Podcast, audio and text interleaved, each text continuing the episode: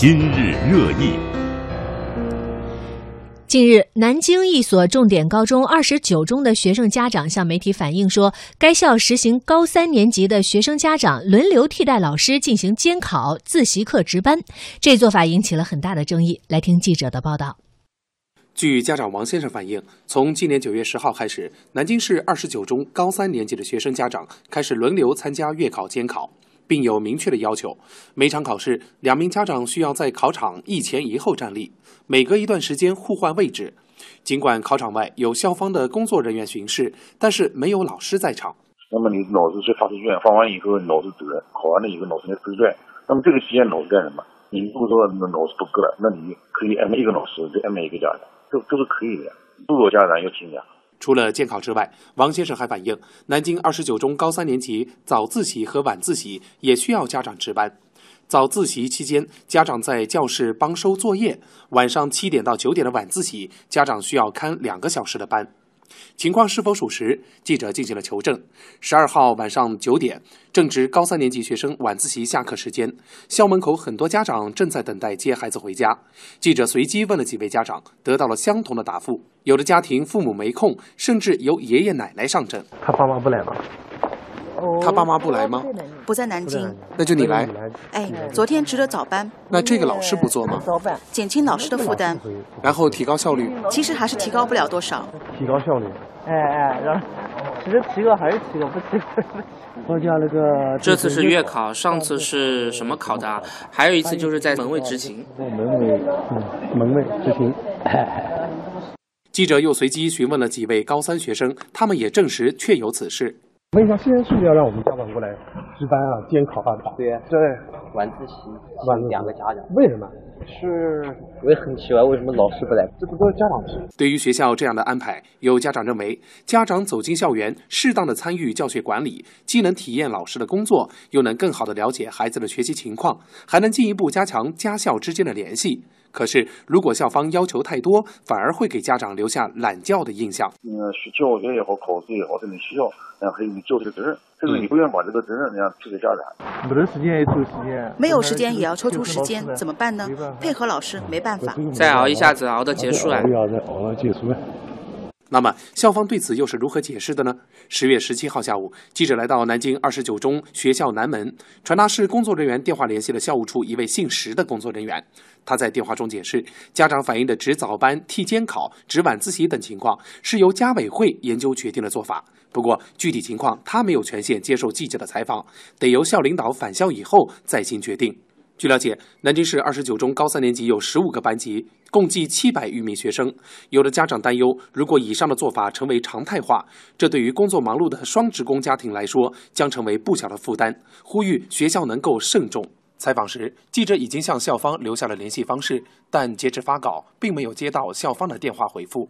对于家长反映的问题，专家表示，家委会定位首先要明确。江苏省首席科技传播专家、南京师范大学附属中学原副校长徐平：学校应当领导这个家庭，在学生教育的这个过程中，而不是另外的一个本末倒置。所以，家长委员会定位必须明确。当然，我们是要避免就是缺位，就是家长什么都不知道，但是又要避免错位，把学校该做的事都由家长来包办或家长委员会来领导。此外，专家还进一步解释，学校与家庭角色不同，职能也不一样，因此家庭式教育不能够替代校园教育，但是校家之间可以优势互补、双向互动，前提是自愿的原则。家庭教育的内容和学校教育也是不一样的。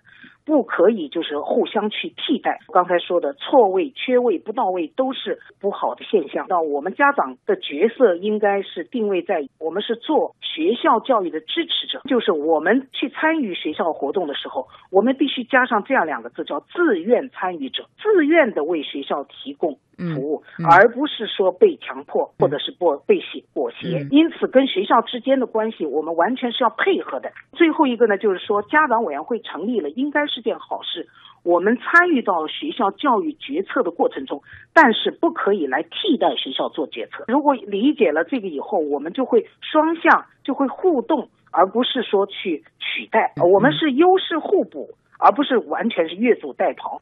嗯，这个报道听完了，我不知道这个现象是一个普遍现象呢，还是就是南京这所学校的个案。但是目前我们从这个报道当中至少得到这个信息，现在的家长也真是啊，呃，反正这个新闻之前我还真是没有想到过会有这种情况发生。家长基本上什么都得包办，什么都担心，什么也关心。他刚才说，呃，是家委会决定的，家委会决定的，好像还真是，可能就是家里呃一个孩子呀，或怎么样，就是他不仅是关注孩子，他甚至想要操控学校。家委会 是这个意思，呃，两位观察员听后有什么感受？呃，这个事情啊，真的是只能是当事人来做出这样的一个决定。嗯，那么现在呢，有一些家长可能是这个，比如说双职工啊，他这个没有办法这个这个参与比较比较忙的这种情况，确实是很大的一个负担。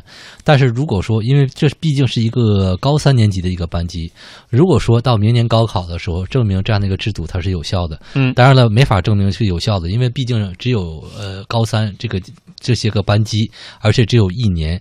但只要说这个班级的高考成绩令家长和学生感到满意，这样的一个制度，甚至说不用学校去想，家长们就会说要求明年我们这个再来。再来，就二高二的升成高三的就会来这个，所以这个东西一定就是我们去想，就说大家就从这个新闻的报道来讲，肯定是觉得它不合理的一个地方，嗯，对吧？你让家长来代替老师来这个自习课来值班，那家长是有正常的一个工作的，那如果是这样的，学校干嘛呢？而且我们知道很多学校它现在是一个封闭式的。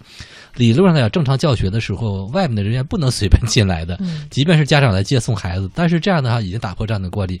但关键就在于高考太重要了。嗯，谁要是影响高考，就像我们说每天高考那几天呢，家长自动组成纠察队来把这车辆不许按喇叭绕行，你即便悄悄的走也不行。所以这个时候来讲，如果说证明效果是可以的、杠杠的，那这个别别的就不用说，我们就不用评论了 啊。呃，徐冰老师。这个作为一个小学生的家长，嗯，我觉得这个事儿不新不新鲜啊，不稀罕，而且有比这更更甚的哦，嗯，就是当然，我们今天中国生微信报还专门嗯发了一篇，这但虽然没有用这个例子啊，但是就说这个很多家长就是开学之后，当然有的是这个一年级的，也有的比如说不管是几年级的，就会发现。现在这个家长也是学生，或者说这个家长要干很多事儿，包括最简单的辅导孩子作业，嗯，什么监督孩子学习，给孩子做各种手工，嗯，PPT 什么，就你像一年级的小孩做 PPT，那一定是家长在做呀，嗯，但实际上很多家长自己都不会做，有时候会去外边再找人，甚至花钱去做，嗯，而且呢，他有些就是他名义上有些打的，比如说，嗯，这个。比如说做手工，或者说画一个画叫做他们叫做小报意思就是说，那得培养孩子的，比如说动手能力啊，他自己的一些审美能力啊。但是实际上呢，呃，就是因为孩子做出来的，比如孩子画的画他一定是可能有创意，但他没技术，因为他毕竟不是专门学画的。而老师会做评比，他评比出来的一定是那些画的最好的，嗯，甚至是不次于专业画家的，因为有的家长。有的家长本身就是学美术的，嗯，所以这样的就是造成的孩子就会想，哎呀，那我画的不好，所以我就没有评上，然后回来就跟家长说，家长下次一定会替他画，甚至是找人帮他画。就说他即使是他他评选，他也应该评选那种，哎，比如这孩子虽然画的不好，但是他这个创意很好，或者说特别能代表孩子的那种心态。所以我是觉得现在的有些学校确实在这方面。做的是不到位的，但是呢，我觉得刚才混丽老师说的那个也有一定的道理，就是说老师之所以这么做，某种程度上也是迫不得已。嗯，为什么？因为我们还是应试教育。为什么从小学就开始这样？就像我前面以前节目说过一次，我们家孩子这么小就问我。这个人大附中是不是全世界最好的中学？呃，就是老师每天在在给他灌输这样的观念，说你们将来要是考不上人大附中，你们就死定了，你们就是狗屁都不是。嗯，他从小就就是这样的，所以老师也是在跟家长，他从来都不需要强迫家长，他只需要威胁家长，这威胁是带引号的啊，只是说啊，如果你不帮不帮孩子做作业，如果你不辅导孩子作业，如果你怎么怎么样，孩子在。班里的名次，他们实际上是排名次的，虽然不公布，或者说孩子的这这这学期的学习就会怎么怎么样，将来上初中就会怎么样，反正总而言之，感觉这孩子的一辈子要完了，你的家长会非常的焦虑。呃，徐斌老师今天应该匿名评论。呃，这个没事我估计这个我们他们老师没在听，呃，但我也不是在批评老师啊。首先，想跟老师说一声，我不是在批评你，呃，是一个个例，然后反映出整个这个大的现状。对，当然这个我觉得有点公报私仇，但是呢，我还是回到这个我们的评论的话题，跑题了啊，也收回来。对于这种这种做法。嗯，我是否同意？我觉得我还是不能同意。嗯，呃，包括刚才那个所谓的专家提到的那种说，那肯定是双方自愿了，那家长愿意提供帮助，那没办法，或者说那个学校就可以接受。我觉得这是胡扯。我可以举一个再跑一下题啊，举一个更远一点的例子。这个我们前段以前好像讨论过，就是老师该不该跟学生谈恋爱？我指的是成年学生啊，比如大学，呃，大学的老师该不该和这个？呃，学生谈恋爱，国外的做法是不能。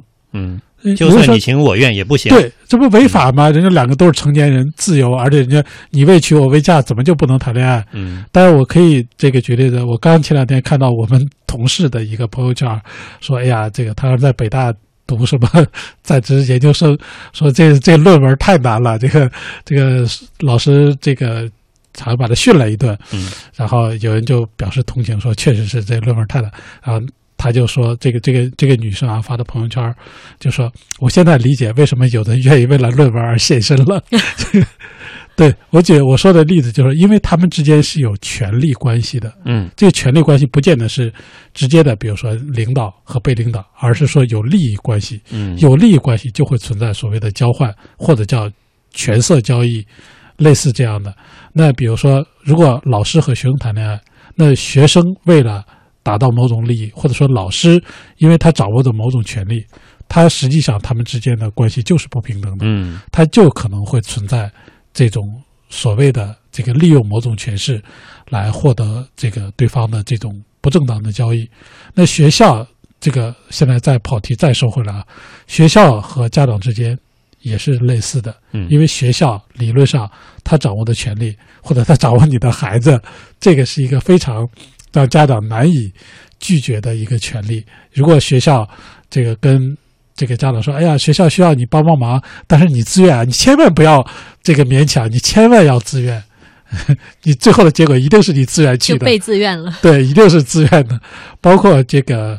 呃，我我这个可能就是，比如说，呃，学校经常会组织孩子出去春游啊，或者说出去做一些活动，他会叫征集家长志愿者。就为什么？就他一个老师可能带着孩子几十个孩子，确实也很难管。嗯。但你会发现，家长会争先恐后的报名。嗯。因为这是你这个 表现的机会到了。这个，呃，所以我是觉得呢，就是我们先不说这个东西，呃，我们相信啊，老师也是纯洁的，这个家长也是纯洁的。当孩子就更纯洁，嗯，但正因为大家都是纯洁的，所以我们就要把这个权力界限还是要划分清楚，嗯，该学校干的事儿就是学校，不要这个推给家长，嗯，否则的话，家长真的哪怕这个班只有一个家长不愿意，或者一个家长，比如说我因为这个工作或者因为上班因为值班，嗯，我没法走开，我没法参与这个活动，那其实。对于孩子来说，他就是一个伤害性啊。对孩子就会说：“哎，你你凭什么只有你不去？人家所有家长都去了，老师会怎么看？小伙小伙伴会怎么看？”嗯，所以说，我是觉得我们的教育已经很沉重了，就不要让家长再感觉到更沉重，而家长会把这种压力再传导给孩子。这个对不起，今天我这个吐槽有点多，但是我相信有孩子的家长都会有同感。啊，相信也会获得很多这个有孩子的这些家长啊，这些听众朋友的一定的共鸣。嗯。